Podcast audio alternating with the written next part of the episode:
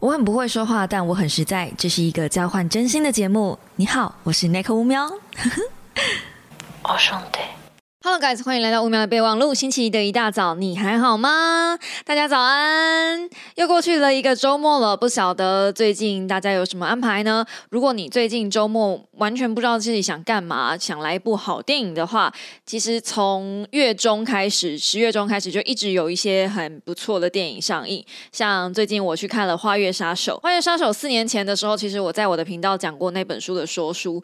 我自己觉得四年前，四年前我那时候的说。出功力还没有现在好得。如果我四年前的功力跟现在一样的话，那就表示我一点进步都没有嘞。所以我觉得我四年前并没有好好的 handle 住那个主题。如果可以的话，我觉得我再讲一次，一定会比当年讲的精彩。你看过了四年哦，我都还记得这本小说。然后它叫小说吗？其实用小说来介绍这本书不太，我觉得不太切题，因为它是美国的真人真事。而且，如果你要去看《花月杀手》之前，有一些小的 tips，就是嗯，类似故事背景，我觉得大家可以先留意一下，放在心里，然后你再去看的话，可能会比较看得懂《花月杀手》在干嘛。那首先，《花月杀手》是在讲有一票印第安人。因为美国人的到来，他们一直被赶嘛，就是那时候美国人有成立一些保护区，然后那个种族的印第安人就一直被赶，一直被赶，一直被赶。那赶到最后，赶到他们现在所在的奥克拉荷马州，那那个地方就是像那个印第安人他们自己讲的，白天要面对饥饿，晚上要面对野狼，是一个不适合和生存的地方，甚至他们都要放弃他们自己的文化，接纳白种人来到他们这边开垦，因为必须要有铁路。这个是一个第一个背景。那第二个背景是在开垦的过程中，就是这些白人规划要到来，但还没来之前，这一些印第安人在那。那个地方发现了石油，是美国目前蕴藏最大的石油产区。据目前我印象中，是美国现在已经禁止开采石油了。我怀疑是因为他们想要等中东那边的石油都开采完毕之后，全世界只剩下他们独大有石油的时候，美国那边才会正式开始启用石油资源。不过，我希望那是在我这一辈，我人生还在世的时候看不到这件事情。但总而言之，之总而言，你们要知道，就是资本主义这个起家的种族呢，是不可能把贪婪这两个字放下的，所以他们一定是把贪婪提在手上，放在心上，放在脑袋，放在 DNA 里面。所以啊，美国人他们在做。任何的事情都是以贪婪为前提。那跟我们今天要讲的这本善行呢，我觉得是有很大的切题的。就是如果你在贪婪为前提之下，你做一些好事，你还是不是个好人？OK，那我之后会来讲这件事情，因为我我最近看了蛮多电影，然后觉得来套用《善行》这一本书的主题，每一本都很切题，你都可以在任何各式各样的好电影、好故事里面找到一个，哈。是好人吗的这样的角色，尤其是最近这几部电影，真的都是这样。就是好的故事哦，它都会有一种正反两面。至少对我来说，就是你从正面去解读它也可以，你从负面去解读它也可以。它不是一个很平面的故事，所以我可能没有那么喜欢看 DC 或是漫威，我还是会看啦钢铁人那些的，但。嗯，我看那些东西的时候，我就是全然放空的，不会去想太多事情。当然，我在看像是《花月杀手》这部电影的时候，我觉得就有很多东西可以来讨论。今天不会。暴雷《花月杀手》的东西，我只是先跟大家分享一下一些你去看电影之前需要知道的故事背景。那你进戏院了之后，你比较不会这么的茫然。还有一点就是，《花月杀手》需要知道的是，在那个时空跟当下，呃，胡佛局长就是 FBI 创立 FBI 的这个胡佛局长，他那时候还没创立 FBI，但是促使他创立 FBI 的这个关键。就是花月杀手这一个案件，然后死亡还会针对某几个比较特定的家族，好像是有分派系吧。比如说他们有酋长嘛，然后底下会有他们有分纯血的血族，就是那几个族族里面的血统是比较纯正的、纯血的。然后那几个族分到的石油的权利金会比较大。好像也蛮理所当然的嘛，就是如果你家有比较大的土地，那你分到比较大的块地，然后那块地刚好又有比较多石油的话，那你能够继承的石油开采开采权就会比较多嘛。那当然，你如果有石油开采权，你的石油又叫黑金，所以我想这后面的 money money money Always funny，应该不用我太多去解释了吧？有趣的事情是，这一些继承黑金的人呢，不见得是男人，有时候是女人，尤其是印第安人，其实他们有一些种族是以女性为主的，就是女权的社会。只是因为白人介入，他们慢慢变成父系社会。呃，《花月杀手》是以一个这样子的背景下去做前情摘要。那因为没有 FBI，那个时候还没有 FBI，那个时候连指纹采集的系统都还没有，法医鉴定也是非常的粗糙，都是医生自己说了算。医生自己说了算就算了，就是连警察在办案，警察办案通常我们这个时代啦，我不知道你们啦，我年轻小时候的时候，警察也要讲证据，是不可以随便抓人的。可是，在那个时代呢，只要我说、你说、他说，超过一定人数以上说同一件事情，警方就可以认定哦，那这个就是真的，因为也没有监视录像机，也没有指纹采集，更没有什么弹道。就是你在那里面，你会看到他们杀人真的是像喝水一样，超简单，也不用想说要怎么样掩盖尸体，怎么样把尸体藏起来呀，然后拖延那个尸体被发现的时间呐，不用，因为就像我说的，他的那个证据只要多人以上说就成立了，所以你只要找够多的人来套招，嗯，你的那个不在场证明就可以了。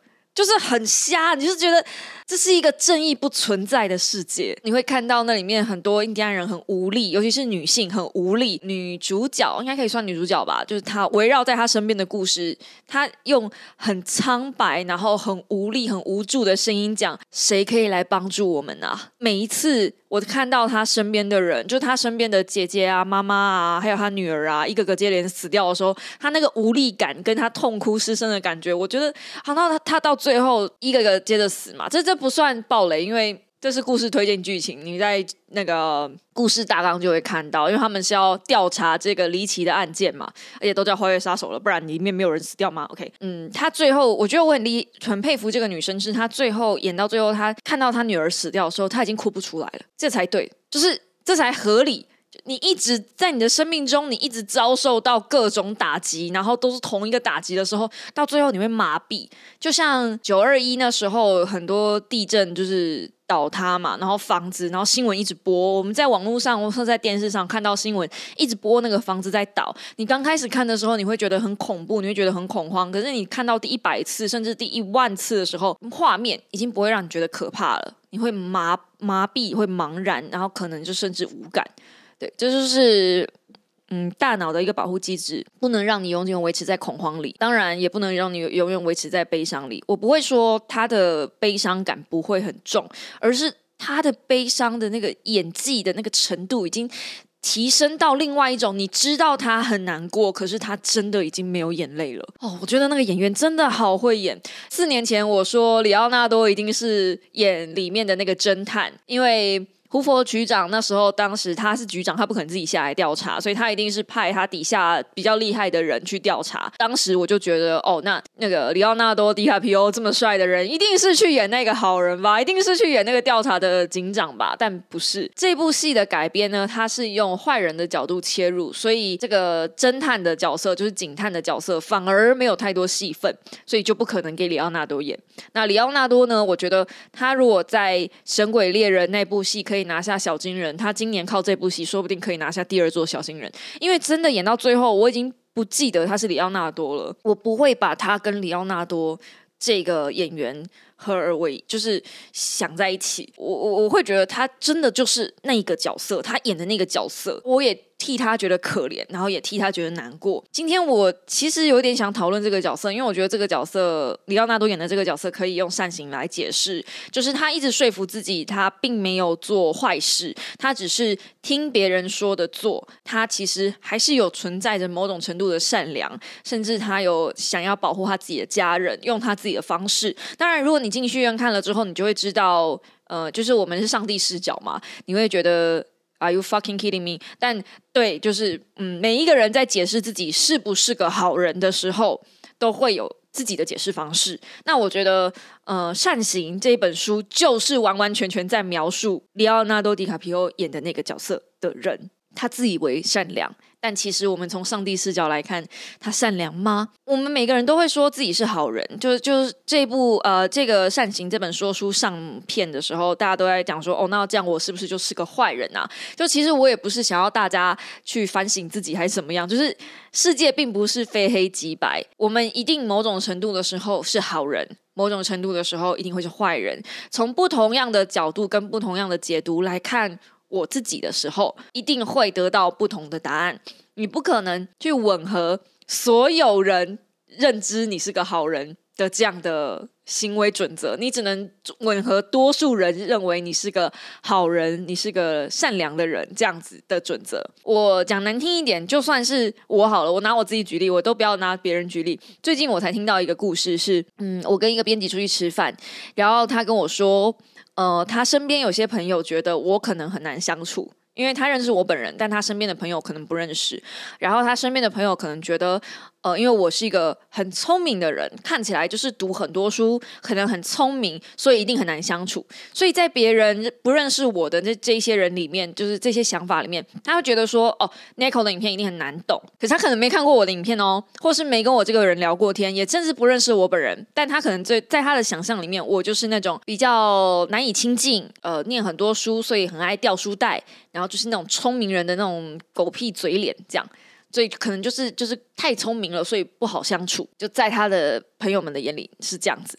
然后昨天我跟我的一些闺蜜们聊天，然后我的闺蜜就说：“好，我觉得你好厉害，你每天现动都有好多东西可以发，你好多生活可以分享，你的生活好精彩。”然后我就说：“这不像是我体验到的，因为我体验到的就是我每天都睡到十二点，然后工作到半夜三，现在嘴角还破掉。周末的时候，大家在出去玩的时候，我我我就要困在家里面录影，然后录 podcast，然后剪辑。”等我再回神过来，想要出去走走的时候，我都要找一些空档时间出去走走，因为我从一个点到一个点，我只能靠大众交通运输工具，所以我不可能去太远的地方，因为那会花掉我太多时间。他体会到，他觉得我人生很丰富，但我觉得我人生很单调，我就是一直重复在工作、念书、休息。还有生活，生活可能就包含了做家事啊，然后煮饭啊、洗衣服啊那些杂事。那些杂事其实占掉一个人不少时间呢。我发现，而且我家现在虽然是我一个人住，然后老公偶尔会回来，大概一天一个礼拜，现在回来四天，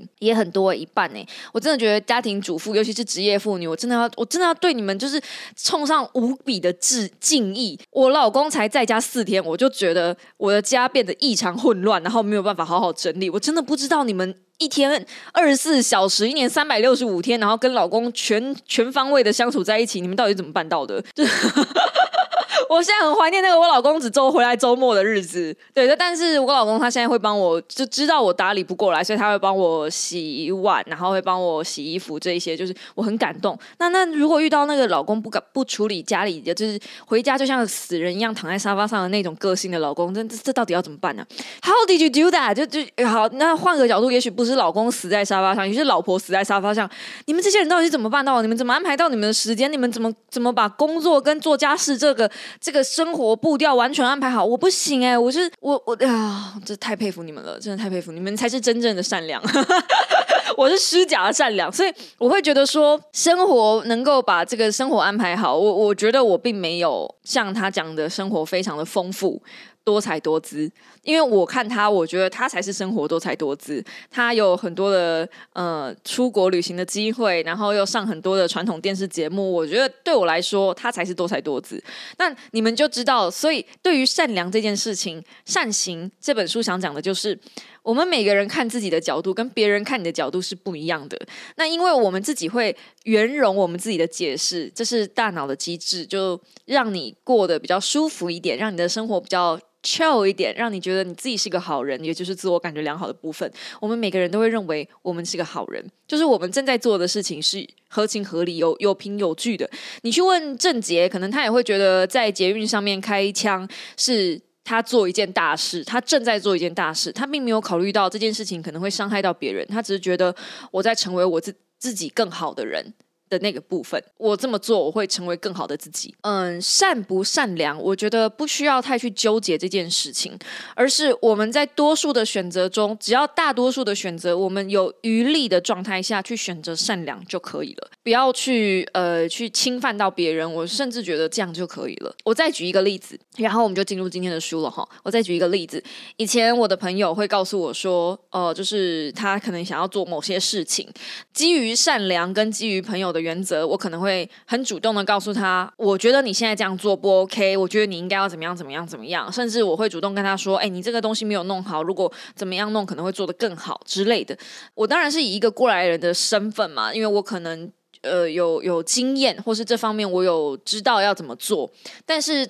通常我的朋友们都会回怼说你很鸡婆啊！哦，这是从高中开始就这样了。我的高中啊、大学啊、出社会，我一直改不掉这个习惯。我真的是结了婚之后我才改掉这个习惯的。我发现过于的鸡婆、过于的求好心切去帮助朋友，对方可能不需要你这个帮忙。在我的立场、我的世界，我可能认为 I just be nice。我我我是在做一个好人，我是在做一个好朋友。好朋友要挂号，就是呃，是我认知的好朋友，就是我应该主动去帮忙。但事实上不是，就是我的家庭教育都告诉我说，你应该要主动去。像我妈都会主动带东西回家给她的呃姐妹们吃。我们每次回娘家的时候，我妈回娘家的时候都是大包小包，但是我从来没有看过其他阿姨们回家是这样子大包小包。顶多就带一点点东西，但是就只有我妈每次回去的时候都像在搬家。我说真的是搬家，就是后车厢还有后座是满满的那一种。那我一直不懂为什么我妈要做到这种地步，可是她认为就是这个是她能做的好好姐姐，就是好姐妹的的感觉。但我从来没有看过我阿姨们。很因为这样子就很感激他，就是好像没有因为这样子就多对他好一点或怎么样，并没有。我想通了这件事情之后，再加上我的朋友们其实会因为我的求好心切想去过度帮忙，不理我，变得排挤我。甚至是跟我绝交，我才开始理理解做一个好人只是字面上的意思，而是你真正如果要真的做一个好人，你真正要做到你所谓的善良，不是用自己的角度出发去对别人好就可以了，这是不对的，那只是一种自我感觉良好的自我满足而已。身为善良，其实你只要在原地等待别人来求救。然后，当别人有求救于你的时候，你再主动去提供你可以提供的帮助就好了。我我是这么觉得的啦。当然，如果今天你是看到呃下雨天有一个人在雨中匆匆的，然后没有办法会淋湿什么，你主动去递一把伞给人家，我觉得这个是在合情范围内。可是，如果今天过度的帮助，过度的对他说我都是为你好啊什么什么。不太一样了，所以我觉得中间要怎么去抓这个界限呢？也是《善行》这本书，呃，我觉得大家可以看一看的。那我在说书里面有讲过，就是《善行》这本书，其实我觉得可以跟《仁慈》还有《腐败》这三本书一起看。那这三本书一起看，是因为我觉得《仁慈》它是在讲一个人性全面的善良，在没有道德利益纠纷的时候，尤其是利益没有利益纠纷的时候，人可以善良，人可以选择善良。善良这件事情当然是没有什么问。问题的，所以人性本善这件事情是对的。那人性本恶呢？就是腐败这件事。当过多的利益来介入的时候，因为我现在在回我在看善行的时候，其实我一直都在回想我在仁慈跟腐败里面看到的东西。腐败其实有不少的呃人性本恶的那个关键出发关键点，其实都是为了。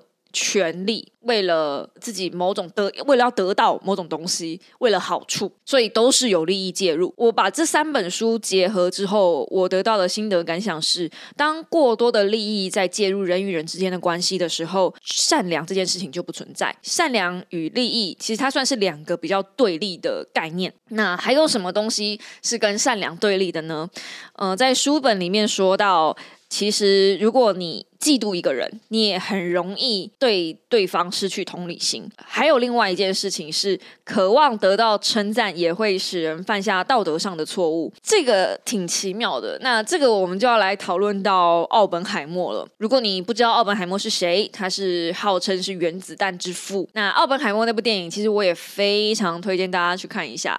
呃，我有我之前有讲过嘛，就是奥本海默跟 Barbie 那时候两部电影同时上映，我自己两部都看了，我比较喜欢奥本海默，很意外吧？但呃，我真的是看了奥本海默，然后更全面的了解曼哈顿计划之后，我大概可以理解，就是为什么原子弹之父，呃，这个人这么受争议。那在善行里面，其实也有一大篇的章节在提到奥本海默。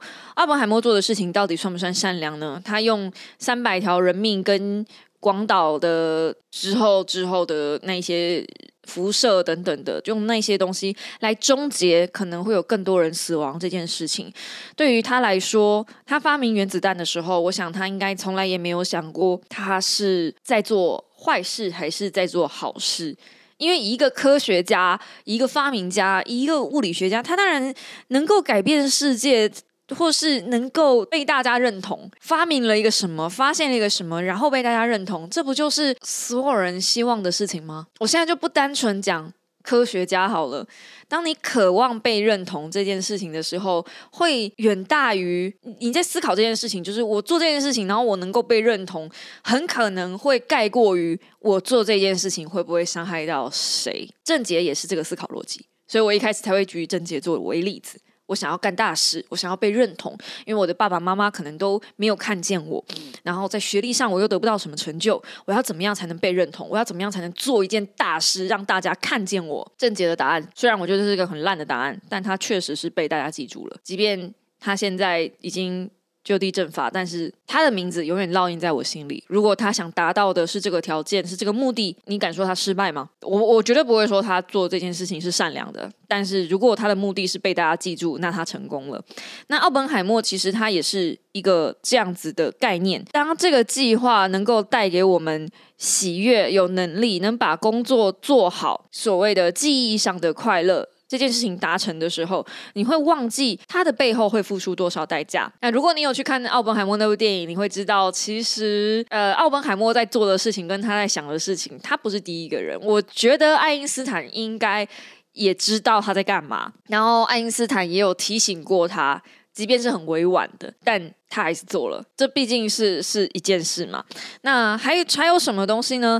还有虚荣心会在道德上腐化我们吗？就是我们刚刚前面提到的，我觉得是《腐败》这本书可以回答书中的这个问题。当违反道德的活动有利于追求正面的自我形象的时候，那种紧张的关系是会出现的。要刺激人们去做错误的事情非常容易，但是要做出有道德的行为显然相当困难。我觉得在这方面的理论上，呃，作者应该是比较推崇人性本恶吧。那我觉得用善恶去分辨人性，好像也太偏颇，就是太非黑即白。其实人没有这么样的非黑即白。可是如果你只能用一句话来形容人性的话，我觉得当有好处的时候，人会往有好处的地方靠，这是毋庸置疑的。所以只要你能够提供好处，今天看那个好处的大小，如果那个好处大到一定的程度的时候，说不定我可以为了那个好处去出卖我自己。而且呃，我们还会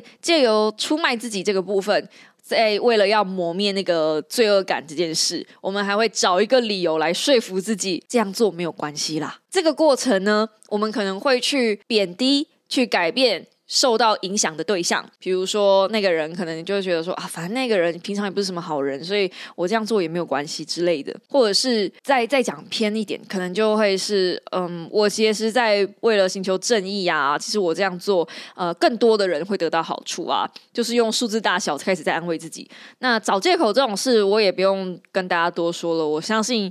呃，找借口已经是一个人生中必备的技能了，我不需要在这边教大家怎怎么找借口。那还有一个我觉得比较有趣的东西叫做道德账，这个东西我在说书的时候没有特别讲到道德账这个东西，但它有在书里面一大的章节在讲道德账。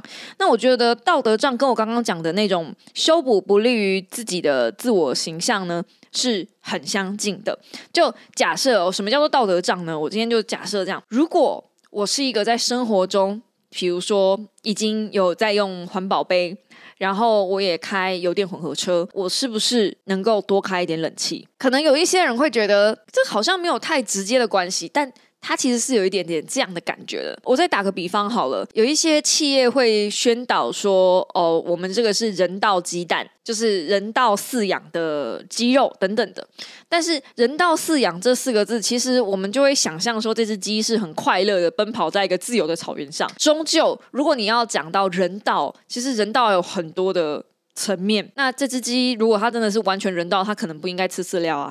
就你要挑剔，可以挑很多啦。而且因为人道饲养这几个字，企业就会觉得。我们都已经对这只鸡这么好了，而且你现在是在做好事，他在说服你买人道鸡的时候，你买人道鸡肉，你买人道鸡蛋，你是在做好事，你是在为了动物的福祉、福利去做一件好事，你是在为了这些动物好，至少在他们人生鸡生一中可以过得比较舒适，所以你应该要多花一点钱。那因为自由饲养的鸡很贵啊。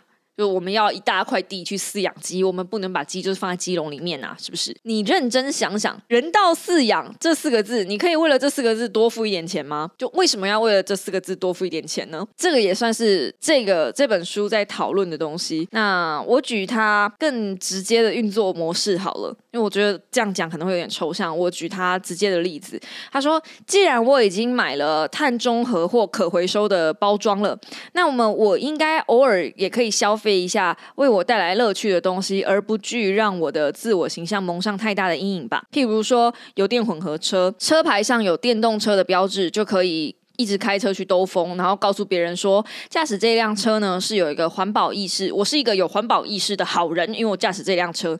但是终究你还是要去加油，而且据说这种车上有很多的充电线根本就没有呃拆封，这种。六缸的环保意识，就是虽然说能够载我去各个地方，然后有税收福利，有受到政府鼓励，还能免费让良心获得平安，这是一个双赢的局面。但同时，同时也是达到了没有节制、对气候有害的消费，再加上正面的自我形象。这个感觉哦，就像是因为我已经开了环保车了，所以我现在就可以无止境的开车，加更多的油，做更多的事。环保电动车其实它只有在能源的部分。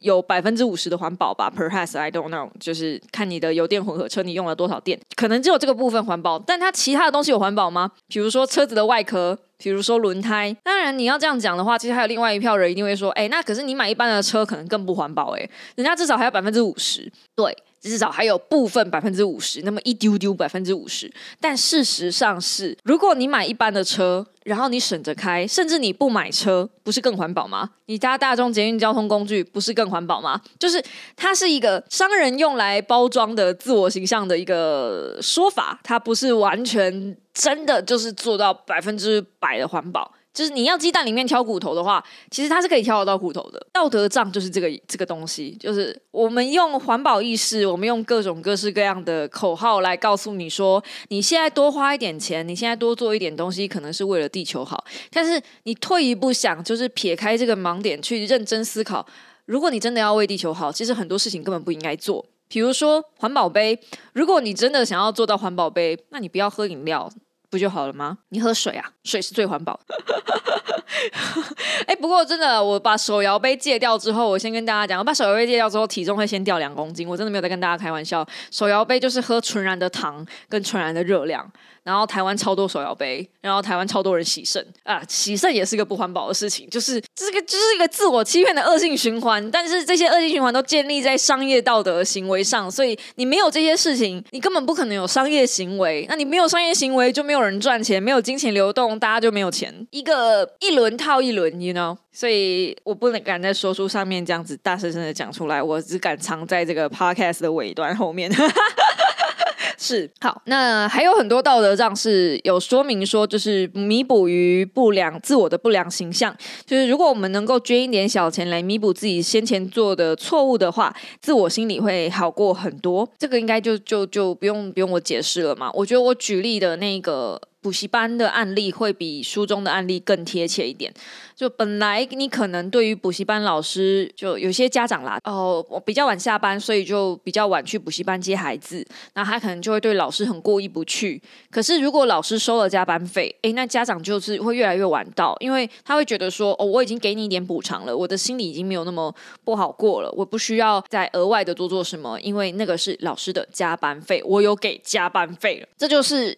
道德账的运作原理，我有我有付出一点什么，所以我可其实可以享受更多。但如果我们去比较那个更多，你会发现那其实是对整个环境或者是对呃被害人有更大的伤害，那不见得是。一件好事。我讲这本书其实不是要唤醒大家更多哦，其实我是个坏人哦这样的机制，我觉得不是这样。我觉得这本书它有点像是盲点，其实我很喜欢看类似像这样的书。如果你有意识到的话，我其实很常在这一类的工具书里面提到《盲点》那一本书，《盲点》真的也是真的很好看。这么多年后，然后我会一直提到、反复提到某一本的话，就表示那一本真的应该收一下了，好不好？各位，《盲点》真的很好看，《盲点》也是我觉得我们每一个人都有的道德瑕疵。然后那个道德瑕疵，你听到瑕疵，你可能会觉得是不好的词，但其实不是，它是一种就是人脑上的缺陷。那如果你能够很常意识到这个缺陷，很常意识到说，我可能陷入了某一种思考上的盲区，你就不会在低卡上面发一些很令脑残的文章，让人觉得真的你不如闭嘴吧的那种贴文。好，为什么讲到这个呢？我铺了那么久的东西，我在低卡上面看到一篇贴文，最近志奇七七不是一直就是因为他的外表，然后被人家 complain 嘛？那因为我自己呢，我本身也是有微整形的人，所以我好能够理解那种。被人家雕出来，然后说：“哦，你好漂亮哦。”那我不知道大家有没有看过志奇最新的一支影片，在讲他自己其实并没有整形花两百万这件事情。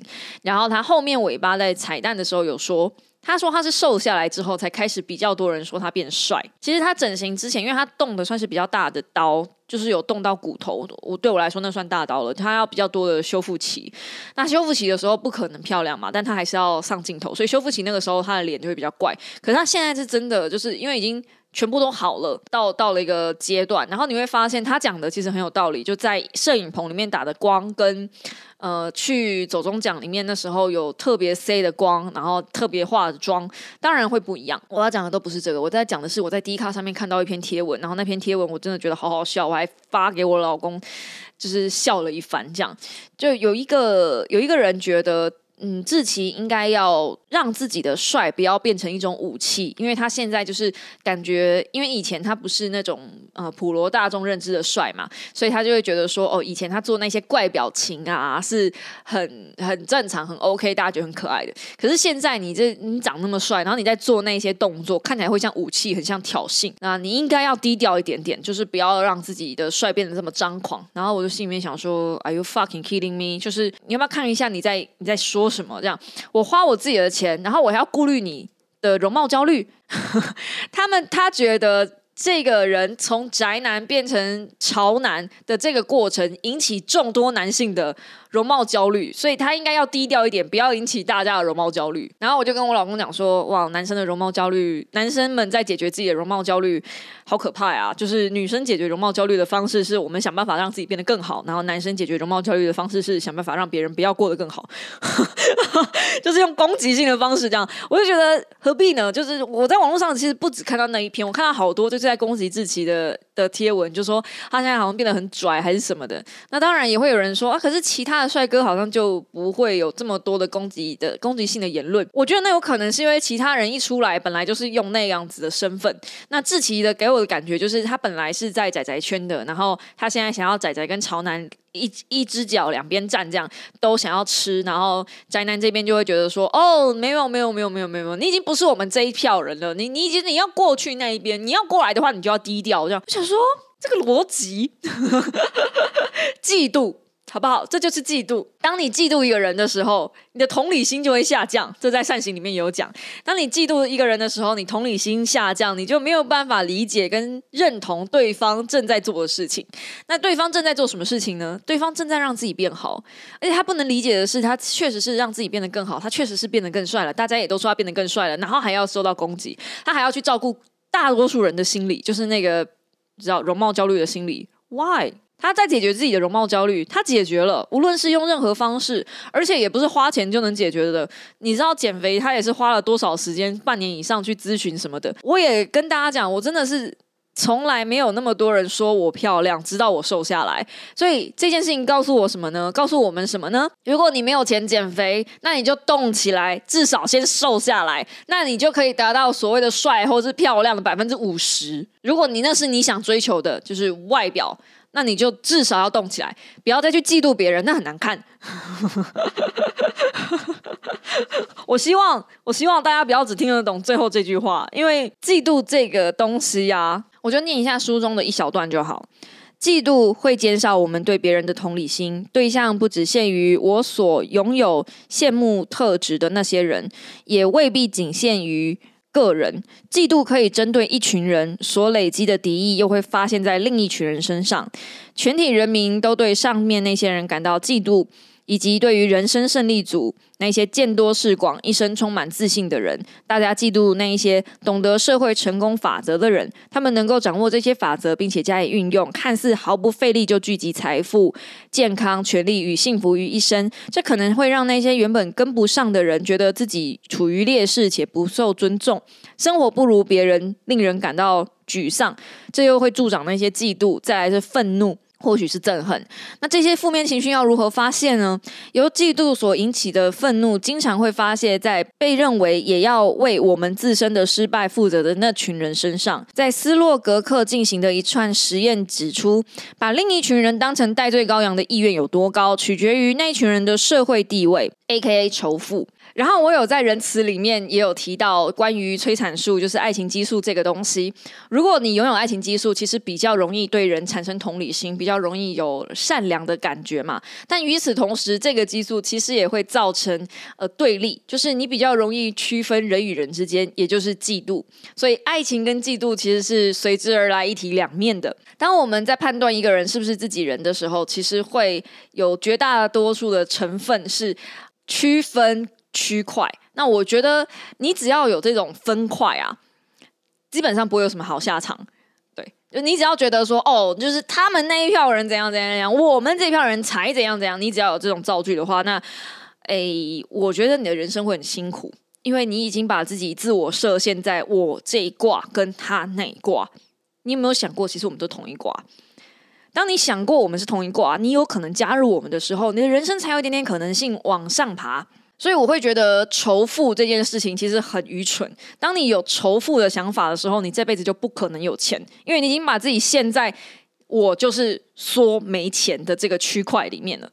所以我超级不推崇仇富。我每次看到那些仇富发言，或者是这种就是因为人家长得帅，因为人家怎样怎样，然后就开始有一些很糟糕的发言的时候，我就会觉得，OK，那你可能这辈子就只能缩陷在那里了，因为你的自我认知、你的自我设定。就是只有在这个区块里面，这种人其实不少。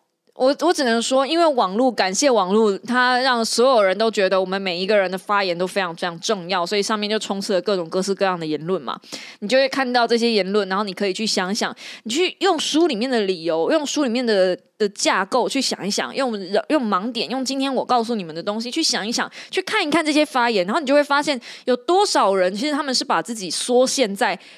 自己认知的可能性里面，而他们不自知，他们都认为他们正在做一件他们认为对的事。我觉得我阿姨真的很聪明。